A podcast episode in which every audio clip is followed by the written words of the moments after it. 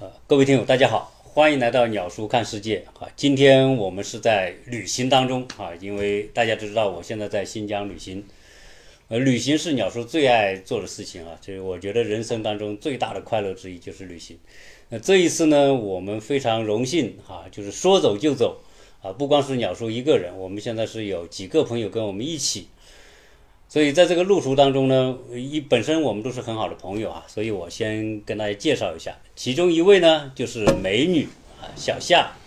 呃，请小夏跟大家打个招呼吧。大家好，又来了。对，小夏说又来了，是因为原来小夏跟我们一起聊过节目哈、聊过中美的话题的节目。呃，另外一位呢，帅哥，啊、艾伦啊，我们请艾伦跟大家打个招呼。大家好，我是王维 Allen，嗯，第一次参加这个鸟叔的这个呃那个北美的喜马拉雅的这个聊天的记录。大家好，对，因为其实这两位呢，第一都是我的好朋友，第二呢都是属于呃有见识的人，而且呢都很健谈啊，所以平时我们啊、就有很多的呃话题探讨沟通，所以这一次我们三个啊是在旅行当中，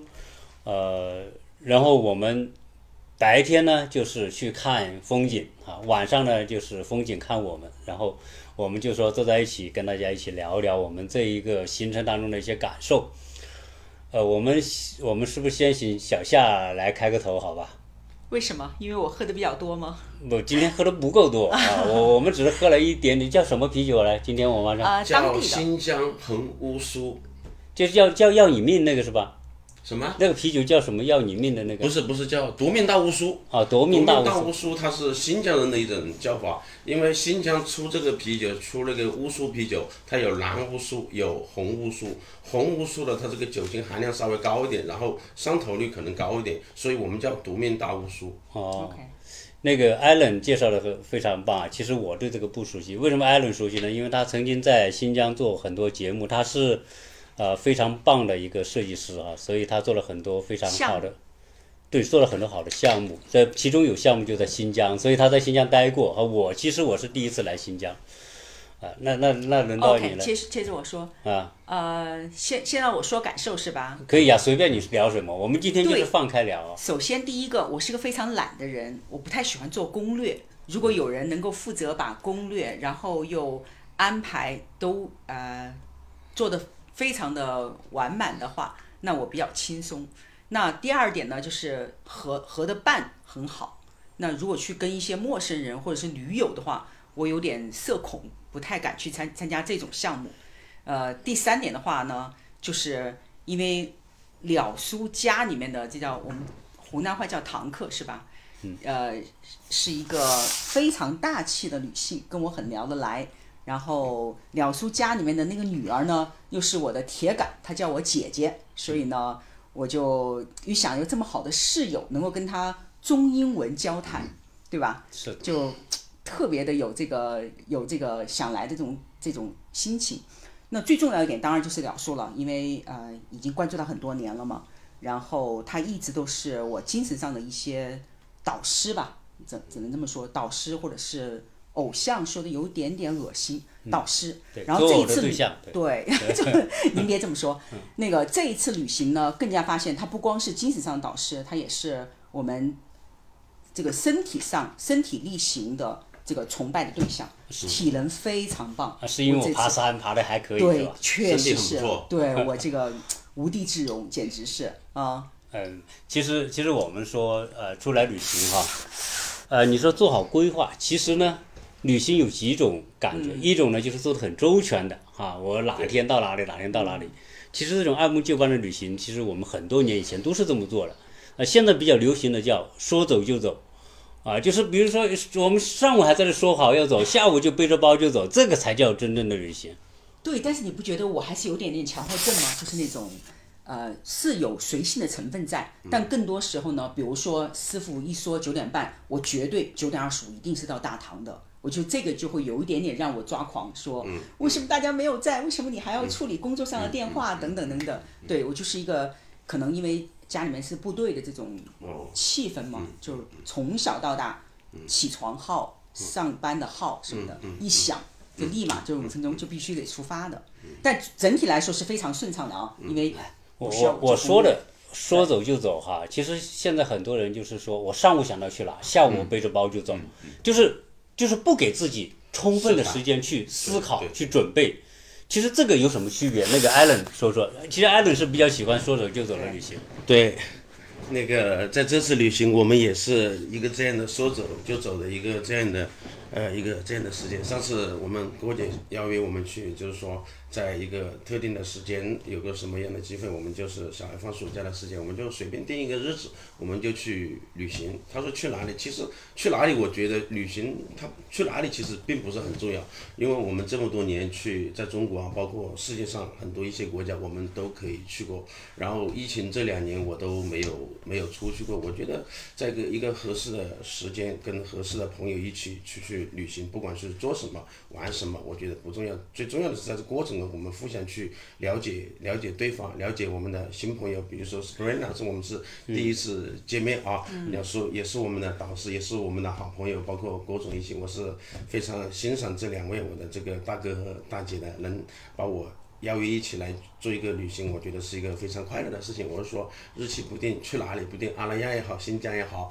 然后那个丽江也好，其实其实其实最不一样的，关键是在有一个这样的一个一个时间点，让我们更多的时候与自然接触，呃，我们之间互相一些内心进行一些深度的一些沟通，包括对旅行啊、对人生啊、对工作、对事业，包括对教育，包括对文化的一些认知，我觉得这是一个很开心的一个这样的事情。然后在这个旅途中，我认为 Sabrina 也是一个我非常欣赏的一个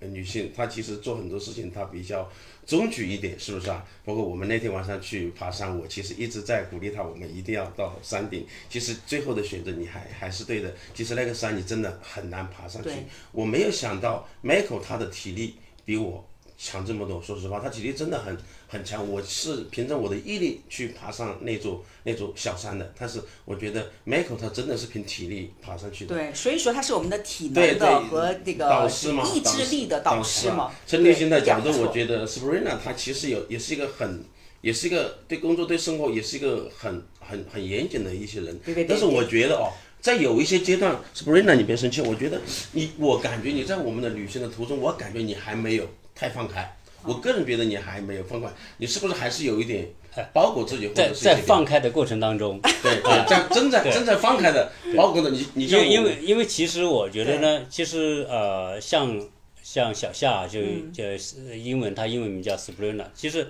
我觉得他是一个呃呃很很有想法，然后呢，嗯同时很有热情，呃，而且呢，我觉得在这个过程当中，比如我们昨天去爬那个山哈，对其实那个我看了一下，我们昨天爬那个山最少，我觉得是有一百五十层楼高。对，嗯因为我我在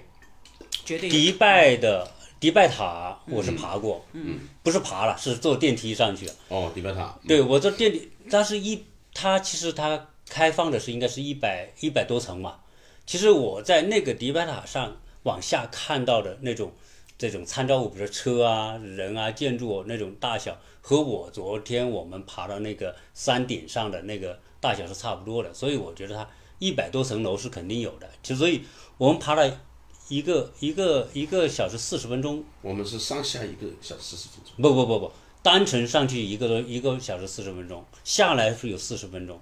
嗯，是的，是的，这所以所以我们那个其实其实要爬上那个东西，你说呃体能肯定是要一定的，没有一定的体能肯定是爬不上去。嗯嗯。其实艾伦，你爬的时候，其其实我为什么走在前面哈？其实我就想，这个过程当中，我们三个人锵锵三人行嘛，对对我们三个人过程当中，在那个过程当中，大家都很累，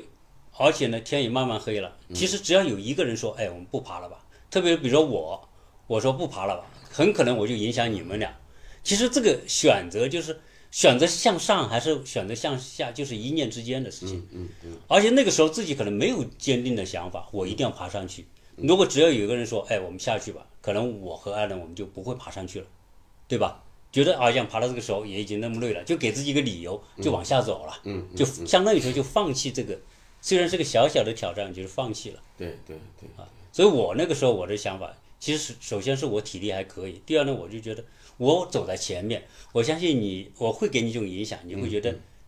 你离我也不是差得太远，对，所以你就会跟得上来。如果差得太远，可能你就会觉得，哎呀，实在实在太遥远了，是吧？可能你就放弃了。所以我一直在在带领着你往前走。嗯啊，那其实呃，小夏也不错，小夏是爬了一半不止一半，他爬了四分之五分之三，应该是啊，对。对五分之三。所以这个就是个体验。就我我们爬到山顶上，找到那个呃那个那个哈啊哈萨克那个小伙，酸奶，酸奶买三杯酸奶对是吧？对对对，其实其实做这件事情啊，就是我们完成这件事情，其实在我们生命当中会留下一个印记。对，就是我们曾经做了这件事情，对对而且我们没有放弃嗯嗯。啊，其实算是一种小小的圆满吧。为什么我会有这种这种感觉？就是跟您去爬那个小山坡的时候，就是我说我们晚上去爬那个山，当时我没有觉得我们会爬这么久，我根本没有觉得爬这么久，因为从我们的眼界的垂直高度，它并不是很远。但是因为因为我我我在里面看了那个那个东西后，我因为我们住的那个地方，我觉得日落的时候那个地方的风景一定会很美。然后其实我们当时出去的时候，我自己已经感觉那个日落慢慢的已经落下去了。然后我就想，其实我想很快的爬到那个山顶，然后去欣赏一下最美的这个啊日落，因为新疆的这个日落，因为刘老师您嗯认为我喜欢，我确实喜欢日落的那种云的那种光影的那种那种感觉，包括耶稣光那种那种那种现象，我是特别喜欢这种这种感觉的，就是有那种光影和山和自然和云的那种景观，我就特别想爬上山去看那个东西。但是我没有想到我们真的要爬那么久。其实早几年我去爬那个武功山的时候，我就有这种经验。我带了一个团队去刻意去徒步。当我们到了山顶以后去看远方的时候，我觉得那个时候可能有二十到三十公里，我们是认为是不可能爬上去的，我们不可能走。但是我们真的走了。那天我们走了八个小时，我们每个人带了三瓶矿泉水。到了最后真的没有水喝的时候，就到了那个下下下那个武功山的那个滑道那里，我们真的走了八个小时。其实我觉得有时候徒步也好，爬山也好，它真的是锻炼你的这种意志。我觉得有一种这样的意志，我一定要爬上去。当然，如果是两个人爬、三个人爬或者一群人爬，可能我们接近这个目的的这种自信会更强。如果是一个人，有可能在半山的时候对对我们飞下来，比如说 Sprinter 在那个时候，他有两次想下来，我一直在鼓励他，一直在鼓励他。但是我看到你往前面去走了，我也不想落后。对如果再落后，我可能也会爬不上。生产。其实这个其实就是我们的一个经历。昨天我跟麦克说，我说其实就是就就是我们我们认识认识一段这样的时间。然后那个爬山，其实可能未来是对对我们自己以后回忆我们曾经做过的一件事，我觉得会成为一个一个纪念或者一个很有意义的事。虽然只是一个多小时，属于自己的故对事，对对，属于自己的故事。然后，然后我其实我们到了山顶后，我想去拍那个云，拍那个落日，其实已经晚了。其实是有一种遗憾。我觉得人生也是这样的，有时候他真的会有遗憾，但是只要我们去努力去做这个事情，去践行这个事情，在这个路上，我觉得它会有不一样的风景。至少我去努力去做这个事情，去去感受这个事情，其实这就是旅行的目的。呃，我们昨天分享那个独库公路这个事情和景，就是说我们每个人对这个独库公路的这个理解是不一样的。我是没有来过独库公路的，我是听很多朋友讲过独库独库公路这个这个山，它其实就围绕这个山成那个。嗯，独独独独独山子到那库库车的一一个路嘛，它其实最重要的不是那个山边上的这种风景，我认为来新疆的这些朋友，其实在全国很多地方他都去过，什么名山啊、喀纳斯啊，包括包括张家界啊、黄山各种呃呃成都的那些很多地方都去过。其实我我我突然会想到一点，去独耕的最大的意义，比如说是我现在的感觉，我就觉得应该是我们来享受这种驾驶的这种体验，围山的这种不断的旋转旋转的这种体验，然后看到这个车队它不停的向前去奔波，这种追赶的这种感觉，可能对于我来说，我觉得可能这是一种最好的一种这种一种这种体验。风景我也喜欢，就是说，比如说云、山、雾之间的这种关联和人物的这些这些关联也是很好。但是我觉得驾驶体验这个感觉是很好的，就跟徒步的感觉是一样的。是的，是的。其实很多很多时候，呃，每个人出来，其实每个人的这种啊、呃感受是肯嗯定不一样的啊，就或者每个人的欣赏的角度也不同。啊嗯嗯嗯，我其实我我觉得我们这种出来，第一要轻松，对对第二呢要留下一些记忆对对是对吧对对对，啊。所以所以昨天我们讲到昨天爬山那个事情，我有一种体会哈、也算是一种感悟，就是说其嗯实人生啊，做很多事情都是一样，就是很多事情我们看起来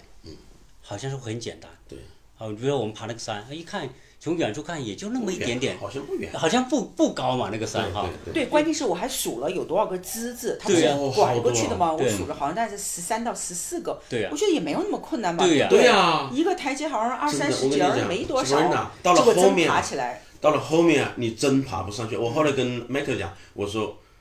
s p r i n t 没上去是对的，他真的上不去。你上去了，你下都下不来。我的腿已经发软不了。是，如果你上去了，有你上去的感觉，我们可能两个人搀着你往上走。对哎，其实这种这种大家相互鼓励啊，相互给对方一种信念和支对持，啊对对对对，就是让我们知道，就是人生不是一个独行的。对对对很多时候你有朋友，是有一些人跟你一起同同对伴而对行对。就是我，所以我们想着，对于人生，我们很多人会把很多事情看得很简单啊，嗯不就是那么个小山坡嘛，我肯定就冲上去了，是吧？但其实当你真走上去的时候，其实你会发现它的很多细节，嗯根本你是在远处是看不到的，对对只有你深入其中才会对看得到对对。对就像比如说我们就是办一个公司，或者去做一个什么项目、一个创业，我们设想都会很美好。当你冲进去之后，发现那么多你不不可能预料到的东对西对都会对发对生。随之而来。对，所以，所以我们说，有时候说爬这个山，有时候和我们在，其实很多东西是相通的，对对一样的。是吧？对啊，这其实这里面就给这就本身就是旅行的意义之一。对对对啊对，就是我们我们把人生不看得那么复杂，也不看得那么简单。对，该看简单的时候，看简单。我们要考虑它可能会有复杂的一嗯面。当当设想它很复杂的时候，有可能我们会发现它真的比我们想象的要简单。嗯嗯嗯嗯，我认同这句话，就是我我之前看的时候觉得没那么复杂，对，大哥能上去，小弟能上去，我他妈也能上去，全是对你吧？小弟了。啊真结的果爬起来就不是那么回事儿了，真的觉得体力不支了，因为毕竟对对还是有一点高反，对吧？对有点高然后你又看到旁边有一个六岁的小男孩儿健步如飞，没有，蹭蹭他蹭没蹭爬，上去。那个小，你不管他爬没爬上去，他至少在体能上，他觉得是玩儿一样的，他不是为了去登顶，他也不为了看落日，纯粹就因为我哥在上面，我要去追他，对吧？我觉得你我刚开始看很简单，这个事儿我征服就完了。但当你当我体力不支的时候，我就觉得 OK，现在是人到中年，你知道什么时候力所不及，知道如何说。我不玩儿了，我放弃，其实也是一种勇气。嗯我是这样认为的，对因为对对站在那个高度，我看到我们下面住的那个酒店，对，很美。然后我看到了它亮灯的那一刻，嗯就像新天鹅堡上面那个那个城堡一样，非常美。我抓到的那一刻，我说值了。如果对我只是伫立在攀登上，我可能不会回那个头。嗯，但是我坐下来，我说我我考虑我要不要去追鸟叔，要不要去追 Allen。我说体力不支，嗯、我在这个年代，在这个时代，我选择选择了最好的自己，是选择了最然好后嗯的就方坐在式那。儿喘那口气的同时，那个灯亮了，那一对对那个对对那个 moment 对我来说是对对，是对挺值。对得的，嗯，所以我就给你们发了一对句鼓对励的话，我对就下山了。是的，嗯是的。然后昨因天为那个时候已经十点多了嘛，他对他对已对经新，我疆的们到落日顶上对真的真的蛮那个，其实下山也也也很那个的。还可以。其实总体来说，我觉得它不算太大的挑战，但是还是有有点意思嗯有哈。点有点意思你就想想这个过程，我觉得还有点心理反应是吧还有点意思。对，我我知道我也能爬上去，你也知道我我平常应该锻炼的这对个强度嘛，其实这次旅行里面哈，我觉得、嗯呃，我整的到今天为止，因为我们来到第几天？第三天了，第四天第四天了啊。其实我到目前为止，我觉得这个旅行还是蛮好的。第一呢，大家都是很很熟的朋友，嗯，想说就说，不想说也不会尴尬，就不，如果我们一路过来不说话，可能大家就睡觉了，也不会觉得尴尬，对。第二个呢，这个过程当中呢，就是呃，确实我嗯嗯，我没有想到在独库公路后面这一段，一直到今天我们到这个伊利，就是就是那个那个叫叫那那那提拉拉提草原哈、嗯，草原，这个风景这么美，这这是我真的没想到啊！因为因为我在前昨天我还聊了一一一小段我这个旅行的感受，就是我会把这个和和瑞士的风景做对比，我觉得我觉得这个过程当中的这个风景啊，真的是很独特，就是呃，为什么？因为我的听友是全国全世界各地的，啊，呃，我我想很多人都是像我一样，都是喜欢旅行的。但是像新疆这种风景，我觉得并不是每嗯嗯个地方都有。你比如我们在华东、在华北，甚至包括东北，其实你都看不到这种风景。对对对，这只有新疆这种地方会形成那种气势磅礴的大山，好以看及对对以及整个山都是被草坪所嗯所包裹的那种感觉，啊，其实其他地方看不到的。嗯啊，所以我拍了好多这种，而而且我我比较享受的就是我躺在车上看着窗外的这种风景的感觉，我觉得非常棒。你看大峡谷那里也是非常有意义的啊，那个独独山子大峡谷，我觉得那个地方对我的对我的印象会会比较深。是一个因为玻你璃们桥啊还有咖啡啊，喝了香呀杯咖啡，喝的了不容杯咖易。嗯啡 啊，照了几张相啊，是吧？然后有个有个有个有个有个玻璃桥，那种挺好的那种那种感觉，那种那种气氛。啊、也也是非常非常虚撼的，因为新疆这个地方它是确实确实很大，人来到这个地方，其实它的自然景观它是分为几个几个类别的。你们比如说，我们从独库公路进的时候，它那种山它是没有绿化的，就像那个北方的山，然后你到了它的南面以外，它就变成塞外江南的这种这种张家界的这种这种这种山了。然后到了伊犁，它的风景它是它又不一样了。然后我们感觉就从北方又到了回到了南方，因为我们经常基本上我们居住是在在南方嘛，南方这个呃青山绿水这些东西我们都司空见惯了，反而这种荒山啊、今天黄去土啊这种还还今天少一去点那拉提，那感觉啊还是有点塞外江南的啊，感觉对对，那是吧道题就是不是呃对那道题那道题。啊，那那种那种感觉，就是有时候想，哎呦，你说你说我们国内吧，做那个房地产哈，有条小沟就叫望江，有个小水坑就叫望湖，对吧？然后就是海观海之类的。其实，哎呀，我们在那边的风景和这里真的没法比啊。这里的风景真的看到的任何个地方，真的都是令人陶醉。对啊，当然，这像我就是这就是旅行的意义，就是对因为我们就是在这里，这个这个叫穿行而过，嗯，对吧？啊，所以突然接触到这种风景，我觉得还是还是很陶醉的，就像对内心的一种洗礼的感觉。嗯嗯嗯，那那提草原呢，其实也很不错，包括观光台啊呀、包括我们能看到雪山，然后看到这个哈族女哈族这个民族它的一些一些地域文化的一些一些不同啊，我觉得，呃，我我是没有到过那拉提，但是我在乌鲁木齐去也去也去待过。哈族哈族这个民族，它其实跟维吾尔族它还是血统还是不一样的不一，样包括我们今天晚上看到的这个我们这个特克斯城的这个它的这些建筑啊文化，它跟维族还是有一有有一点对对对，有一点不一样的，它的包括类型的个性和维族还还是还是还是还是不一样的。而而且我看到娜娜提她的她的这个这个故事，它实际上是在在那个哪个年代的时候，就是经过了这里，然后突突然出现了那个那个太阳。娜娜提它是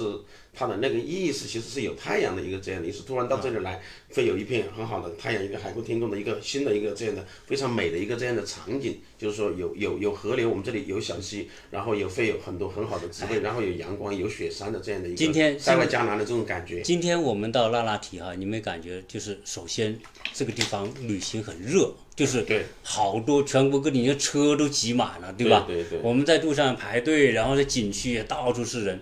其实其实这个地方啊，就和我其实两年前就是那首我们说科克托尔的《牧羊人》啊那首歌，牧羊人，克克托托克的牧我羊人，我我不知道啊、呃是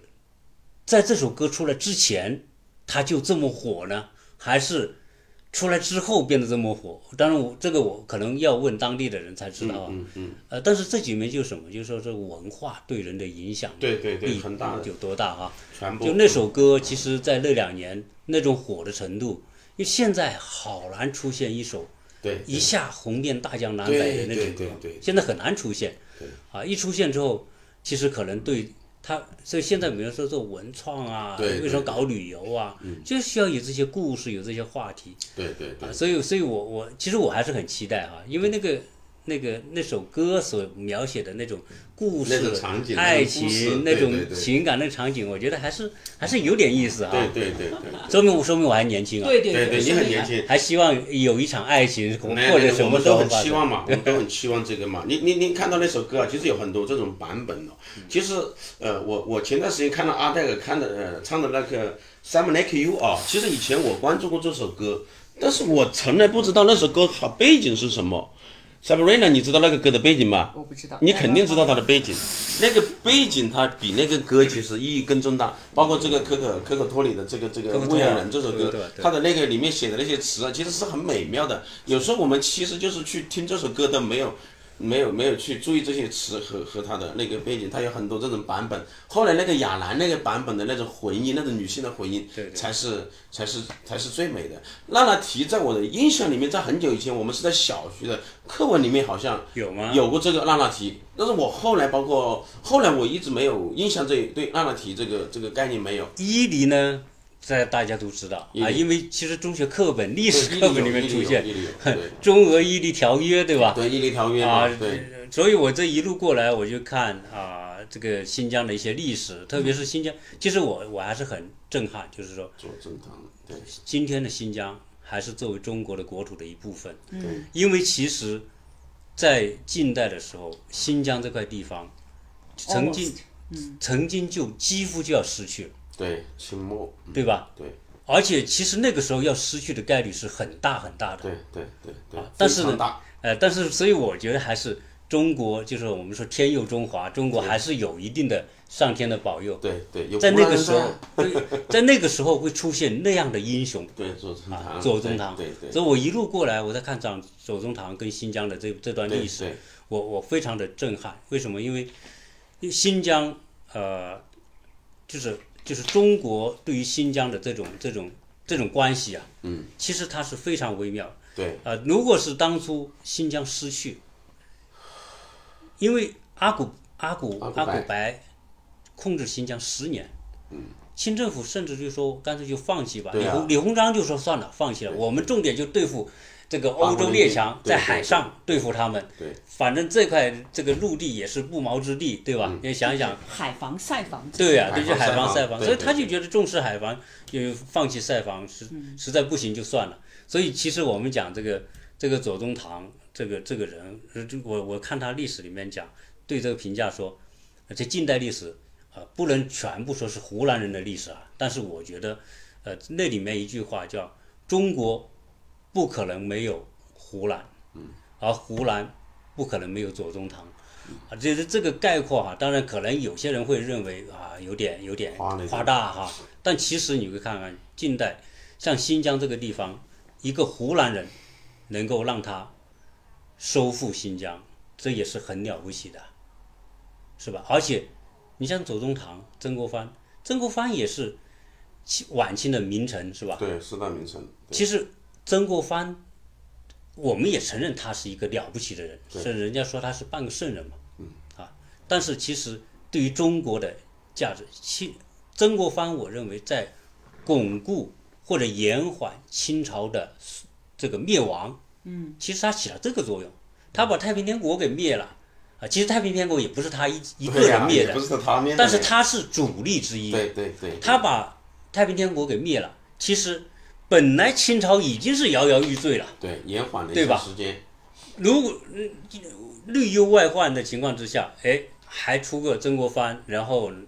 其实左宗棠跟曾国藩他一起是是是灭太太平天国，对对然后把太平天国灭了，其实又给清朝续了半个世纪的命了，对对，对吧？睡了几十年了，但是，这我们都认为说，呃，曾国藩啊、好像是名名气更大，嗯嗯，啊，但是对于中国这个国家来说，啊，如果要做个比较，我认为左宗棠的这种历史功绩啊，甚至会超过曾曾国藩，因为曾国藩是一个对内的延缓清朝的这样一个一个政权，但是左宗棠可不是啊。左宗棠收回新疆，收回就收回了，没收回那个时候就没有了。那一百六十六万平方公里，多大的一笔财富！我我那时候做节目不讲吗？阿拉斯加，美国获得阿拉斯加一百七十一万平方公里，花了七百二十万美元就把它买下来，对，好便宜哦，对不对？如果当时清政府说，那我注注注重海防，我放弃晒防，那新疆就没有了。对呀、那个是不可想象的事情啊！啊，所以我为什么我那天有期节目我说，我说就是就是收复新疆对中国的意义，左宗棠对中国的意义之大，真的不可想象。对，啊，所以这这也是我这次来看的一个感触。当时看到这种大好河山，这种、这么美的这种场景，那种大自然，这种嗯你你不是中国的就是别人的。对啊，其实你看，俄国在西西北把中国的六十多万平方公里给占据之后，其实给了谁现在也给了哈萨克斯坦吧，嗯，对吧？内蒙古但是这个东西你很难去改变了，这个改变不了了。对不对？啊，所以这次旅行，我觉得对于如果小小孩子来的话，其实它是一个一个爱国主义嗯教育，非常好的一个爱国主义教育，啊，所以所以这个很多时候是时势造英雄，英雄造时势啊，所以我还是，哎，我其实我看完之后，我